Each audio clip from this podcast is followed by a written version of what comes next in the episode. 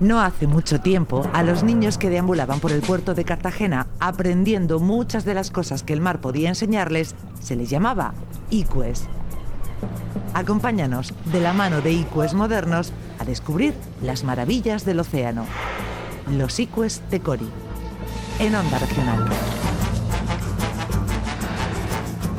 Eso es, aquí estamos una semana más con el Instituto de Investigación Oceanográfica de Cartagena, con Cori, con uno de sus fundadores, con Francisco López Castejón. Hola Francisco, buenos días. Muy buenos días, hola. Bienvenido a tu casa.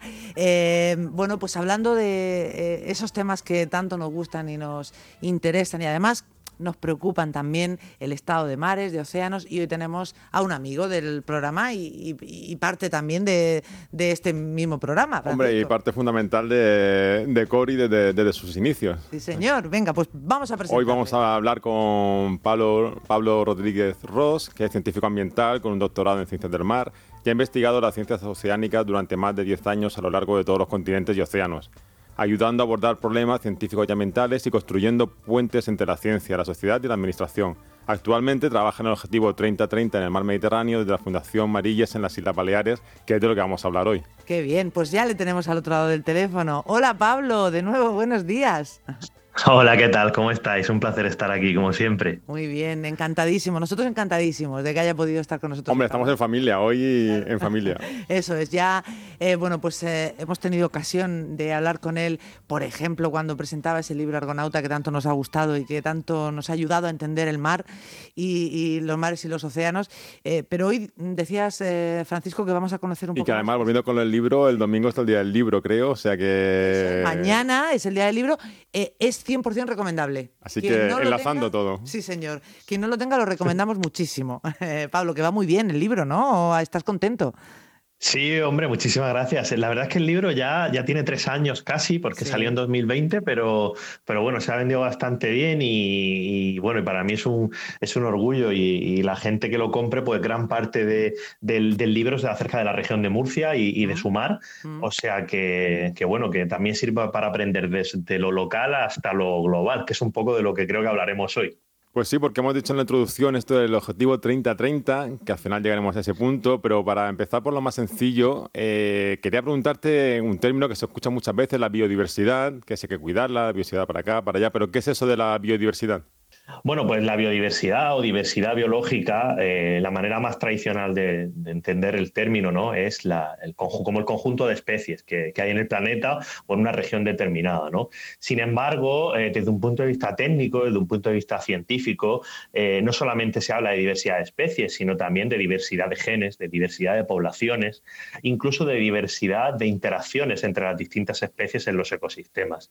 O sea, al fin y al cabo, la, la biodiversidad sería la diversidad tanto de organismos como de las relaciones entre ellos, como del material genético eh, que forma la vida. Ah, claro, que es lo que hace que esta vida sea tan interesante y tan rica, ¿no? Tan diversa, tan varia, tan variada. y cuál es la importancia de la biodiversidad?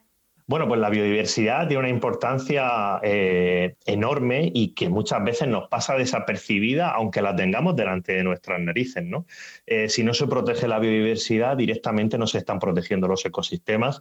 Y si no se protegen los ecosistemas, pues, eh, por ejemplo, todos aquellos servicios ecosistémicos que nos aportan a las sociedades humanas, pues se ven deteriorados o en última instancia desaparecen, como puede ser la pesca, como puede ser el turismo, como puede ser la náutica, etc etcétera, etcétera. La biodiversidad em, es un agente clave, eh, hablando del medio marino, porque este es un programa del medio marino, pero también a nivel terrestre, ¿no? Y digo que la tenemos delante nuestra y no nos damos cuenta, ¿no? Todos vamos a la pescadería y allí hay biodiversidad y, nunca pensamos, oye, estas las poblaciones de estas especies, por ejemplo, que yo estoy consumiendo, ¿cómo están? ¿Están sanas? ¿No están sanas? ¿Desde dónde vienen estos peces? ¿Cómo se han, cómo se han capturado? ¿Se han capturado en zonas donde hay problemas, donde la biodiversidad está menguando o no? Etcétera, etcétera. Lo tenemos delante nuestra y no le prestamos la suficiente atención. Sí, me parece muy importante un apunte que ha hecho Pablo, que ha comentado el enlace que tiene la biodiversidad pues con una parte más económica, que puede ser el turismo, que puede ser la náutica, que muchas veces pensamos que es un tema de bichitos, pero realmente nada, totalmente al contrario, es un tema que nos, a nosotros individualmente y en la parte económica incluso nos puede afectar mucho, ¿no?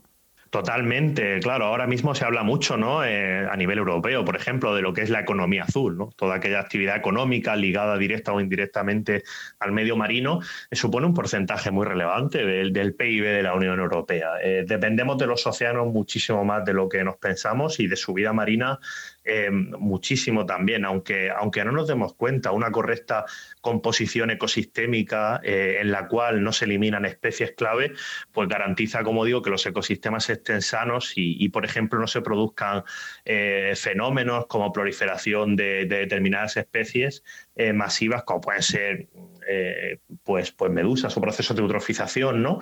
Que, bueno, que a determinadas actividades económicas pues las compromete seriamente. tenemos un ejemplo aquí al lado. Sí, creo que a todos, al menos en la región de Murcia, nos viene y fuera de aquí un ejemplo eh, muy evidente que es el Mar Menor. Em, em, ahí eh, es evidente que esa biodiversidad, el equilibrio se ha roto. En el océano, en general, si hablamos de los océanos, eh, esa situación de la biodiversidad, ¿cómo es? ¿Cómo podríamos calificarla? Em, ¿cuál, es, ¿Cuál es esa situación, Pablo? Pues mira, la biodiversidad a nivel, a nivel oceánico depende, depende mucho de la zona, obviamente. Eh, ahora comentabais la eutrofización del mar menor, ¿no? El proceso persistente que sufre, que sufre ese ecosistema, pero la eutrofización se está dando también en ecosistemas a mayor escala, por ejemplo, en el Golfo de México. Em, al sur de los Estados Unidos. Eh, no, no, simplemente se da en zonas muy pequeñas, sino también en zonas grandes. Y yendo a la cuestión de cómo está la biodiversidad, pues por ejemplo, eh, la Unión Internacional de la Conservación de la Naturaleza, la UICN, em, alerta de que cada vez hay más especies marinas amenazadas y, y en peligro o en peligro de extinción.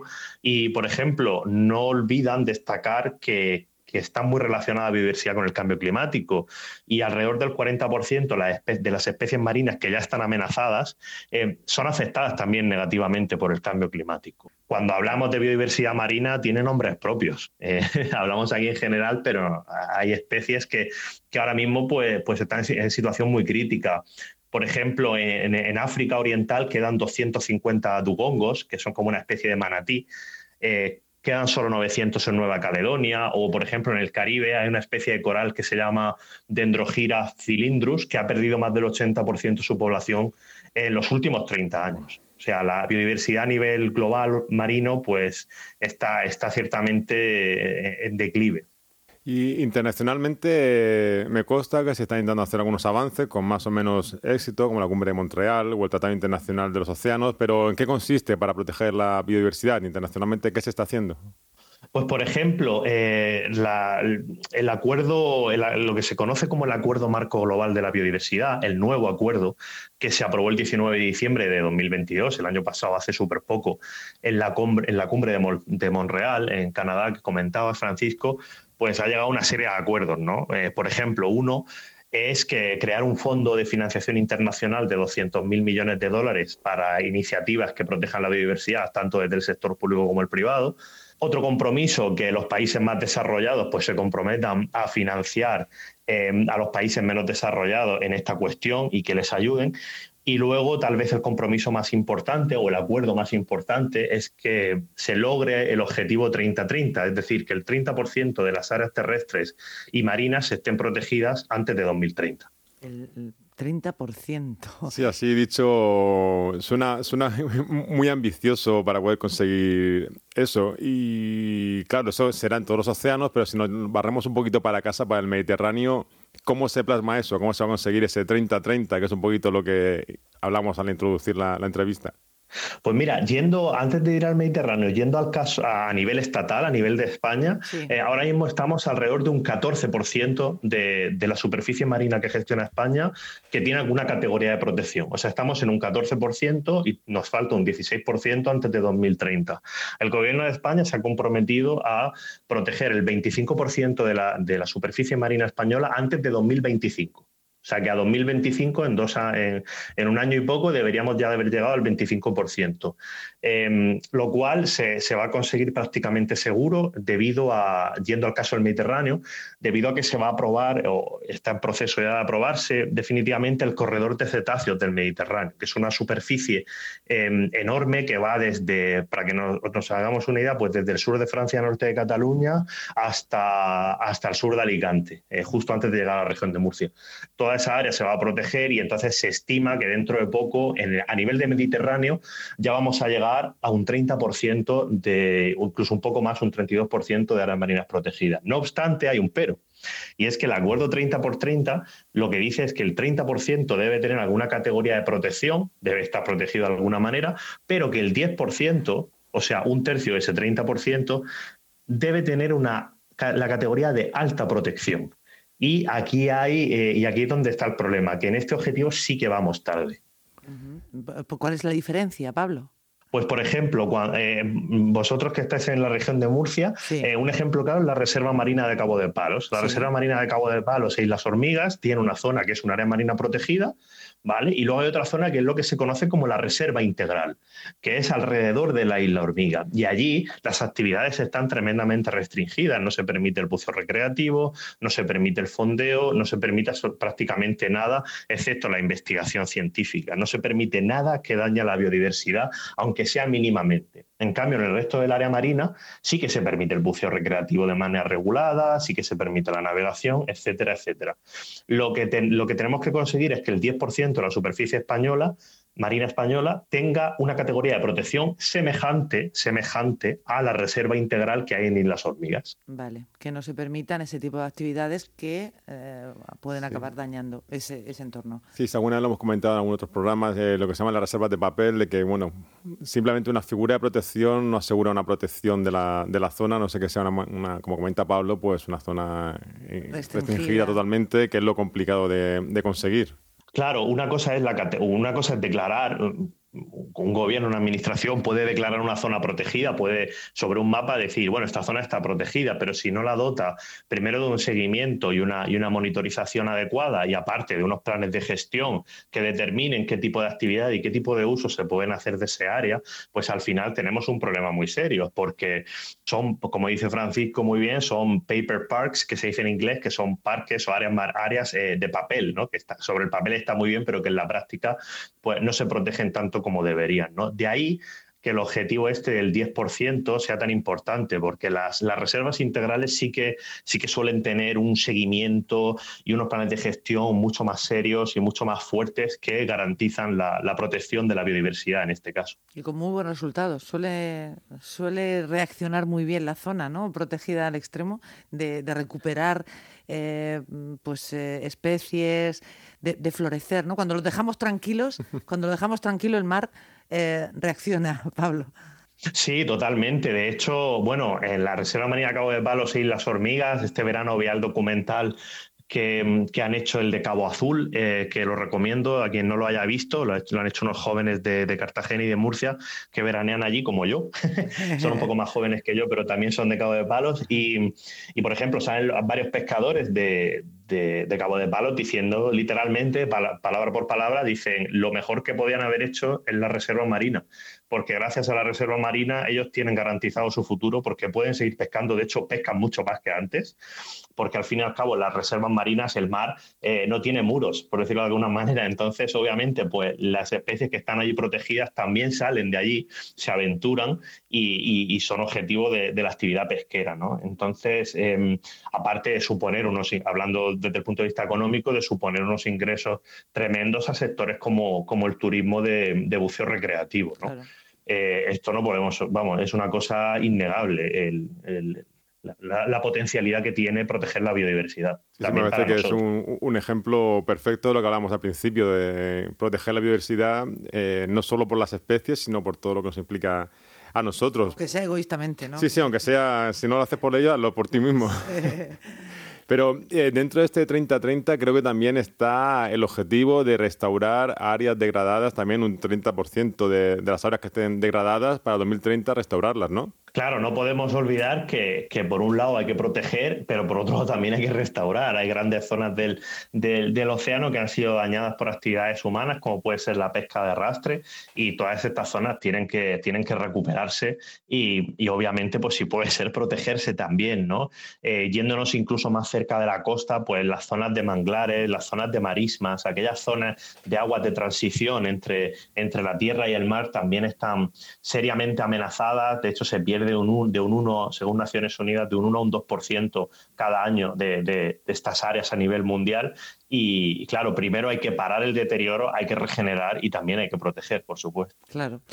Y volvemos a ejemplos cercanos, ¿eh? Eh, como puede ser nuestro querido Mar Menor. Bueno, em, apenas nos quedan dos o tres minutos, pero ¿qué dificultades eh, serán las más importantes a solventar para conseguir este objetivo 30-30, Pablo? Pues la, más difícil, posiblemente la primera va a ser definir eh, o lograr un acuerdo de qué significa, acerca de qué significa ese 10%, acerca de qué significa ese altamente protegido.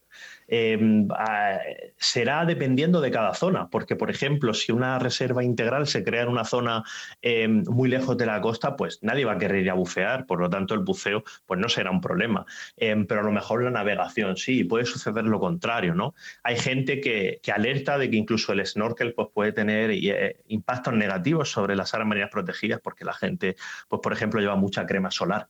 y mm. luego bueno, estos son los retos, pero yendo un poco más a la ambición, yendo un poco más hasta dónde, hacia hasta dónde podemos llegar. Claro, si llegamos a un 30%, llegará un momento en el que a lo mejor llegamos a un 40%, llegamos a un 50% en el futuro. Y hay un, oceanógrafo, Remy Parmentier, em, que hace poco, que es amigo mío, y hace poco propuso eh, que tal vez deberíamos dejar de hablar de áreas marinas protegidas y empezar a hablar de áreas marinas explotables. Es decir, en lugar de decir eh, dónde no podemos hacer cosas, habría que empezar a decir dónde se pueden hacer determinadas cosas. Es decir, la explotación de los recursos naturales marinos sería una excepción y no sería una norma. Claro. Eh, y esto es un concepto bastante interesante, ¿no? ¿Qué pasa? Si llegamos al 50%, pues habrá que empezar a hacerlo así, porque al final lo más fácil será decir dónde se pueden hacer determinadas actividades y, y en el resto del océano asumir que no se pueden. Mm, y ordenarlo, que sería eh, lo suyo sería sí, pero estamos viendo con todos estos programas que estamos eh, realizando que ese ordenamiento es complicado. Es, complicado, pero me parece muy interesante el apunte que ha hecho Pablo de revertir un poco el punto de vista, me parece muy, interesante. Sí, es lo de quién le pone puertas al campo, quién le pone puertas al mar, ¿no? pero en eso estamos. Eh, es la verdad que es súper interesante. Estos días que se habla tanto de sequía, de que no llueve, de que el cambio climático mm. eh, se está mostrando así. El mar tiene mucho que decir en esto también, Pablo. Em, y seguramente en el mar también encontramos la explicación de lo mal que lo vamos a pasar eh, por la escasez de agua, ¿verdad? Y con esto ya terminamos. Sí.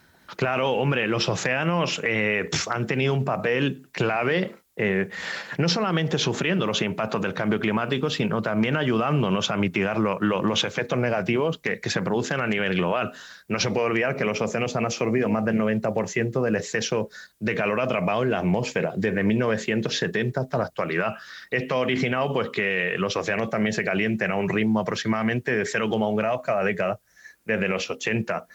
Em, el nivel del mar también está subiendo, ha subido 20 centímetros entre 1901 y 2018. Es decir, el, mar está, está, sufriendo los efectos.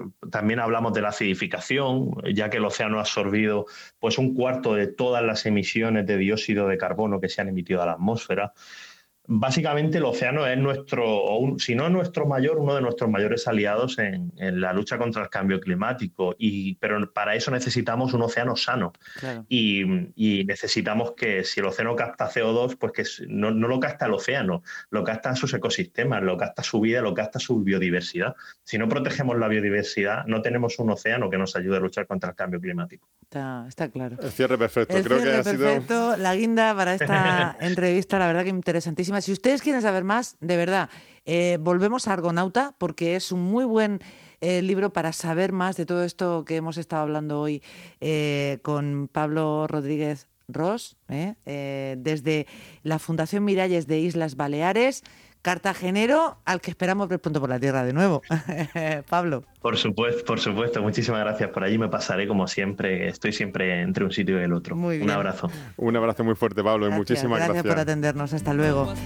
Bueno, pues eh, Francisco, interesantísimo de nuevo. Pues nada, ya pensando dentro de 15 días de, con otro tema también muy interesante y para seguir aprendiendo. A ver a quién atracamos. Dentro de 15 días. Alguien, alguien, seguro. Gracias. Hasta luego. Hasta luego, Lola.